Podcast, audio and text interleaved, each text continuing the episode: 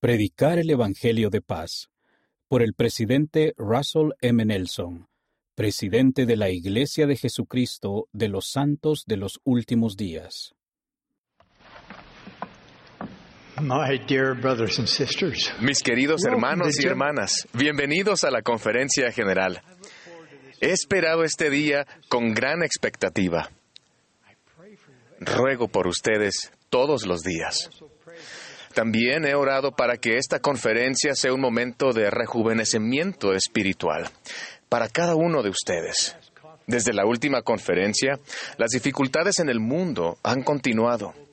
La pandemia mundial aún afecta nuestras vidas. Y ahora, el mundo se ha visto sacudido por una guerra que está sembrando terror en millones de hombres, mujeres y niños. Los profetas previeron nuestros días, en los que habría guerras y rumores de guerras, y cuando toda la tierra estaría en conmoción. Como seguidores de Jesucristo, condenamos la guerra y suplicamos a los líderes de las naciones que encuentren una resolución pacífica a sus diferencias. Pedimos a las personas de todo el mundo que oren por los necesitados, que hagan lo que puedan por ayudar a los afligidos y que busquen la ayuda del Señor para poner fin a estos devastadores conflictos. Hermanos y hermanas, el Evangelio de Jesucristo nunca ha sido tan necesario como lo es actualmente. La contención y la guerra contravienen todo lo que el Salvador defendió y enseñó. Amo al Señor Jesucristo y testifico que su Evangelio es la única solución duradera para la paz. Su Evangelio es un Evangelio de paz. Su Evangelio es la única respuesta cuando muchos en el mundo están aturdidos por el temor. Esto resalta la necesidad urgente de seguir la instrucción del Señor a sus discípulos, de ir por todo el mundo y predicar el Evangelio a toda criatura. Tenemos la sagrada responsabilidad de compartir el poder y la paz de Jesucristo con todos los que escuchen y todos los que permitan que Dios prevalezca en su vida. Cada persona que ha hecho convenios con Dios ha prometido preocuparse por otros y servir a los necesitados. Podemos demostrar fe en Dios y siempre estar preparados para responder a quienes pregunten sobre la esperanza que hay en nosotros. Cada uno de nosotros tiene una función que desempeñar en el recogimiento de Israel.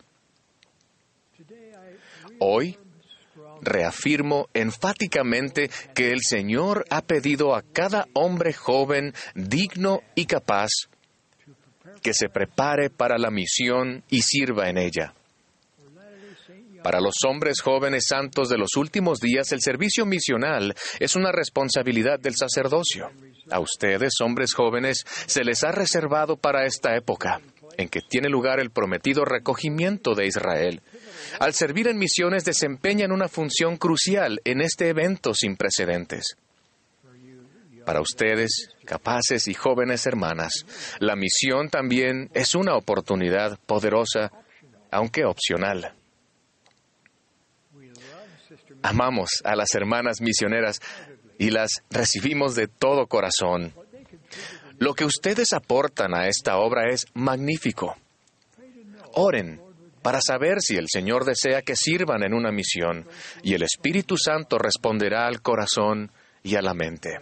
Queridos jóvenes amigos, cada uno es crucial para la obra del Señor. Él los ha reservado hasta ahora para ayudar a recoger a Israel. La decisión que tomen de servir en una misión, ya sea de proselitismo o una misión de servicio, los bendecirá a ustedes y a muchos más.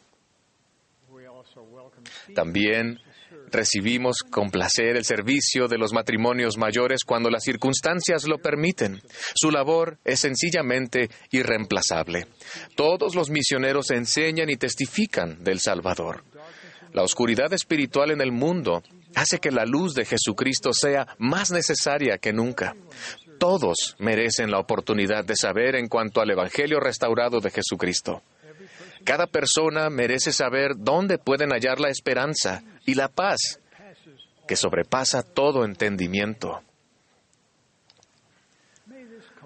Ruego que esta conferencia sea un momento de paz y de deleite espiritual para ustedes. Que busquen y reciban revelación personal durante estas sesiones. Lo ruego en el sagrado nombre de Jesucristo. Amén.